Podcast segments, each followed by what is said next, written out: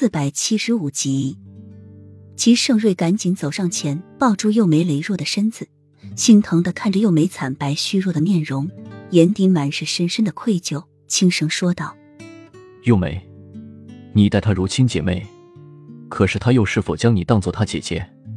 她是会武功的，若她当时奋不顾身的救了你，你又怎么会失去我们的孩子？这么狠毒的一个人，怎么能留在你身边？”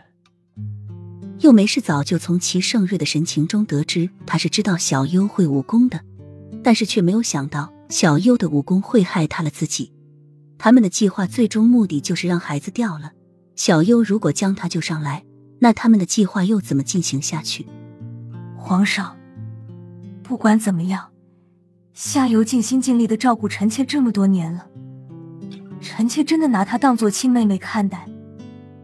让臣妾看着自己的亲人一个个惨死，臣妾的心真的很痛啊！求皇上您就饶了小优吧。又梅凄厉的说着，说着就要挣脱齐盛瑞的怀抱跪下来，但是齐盛瑞暴怒的容颜却依旧那么的狠厉，扶着幼梅的身子。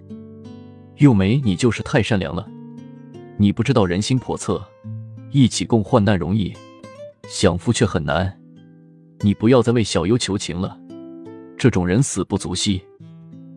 齐盛瑞看了一眼侍卫，侍卫心领神会的就拔出刀剑，狠狠的砍了下去，立时人头滚落，鲜血四溅。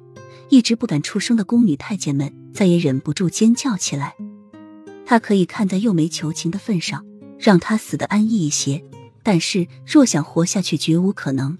就是让小优痛苦的，或者他也觉得是种奢侈。他平生最讨厌背叛别有用心的人了。作为幼梅的贴身宫女，感情又那么深，会武功的他竟然就眼睁睁的看着幼梅掉在水中而无动于衷。这种人该是有多大的毒辣狠绝？要不是幼梅苦苦哀求，他恨不得把她丢到正在成城的公狗圈里。而幼梅看到后，眼眸倏地睁大，虚弱的脸上一片惊恐，随后晕了过去。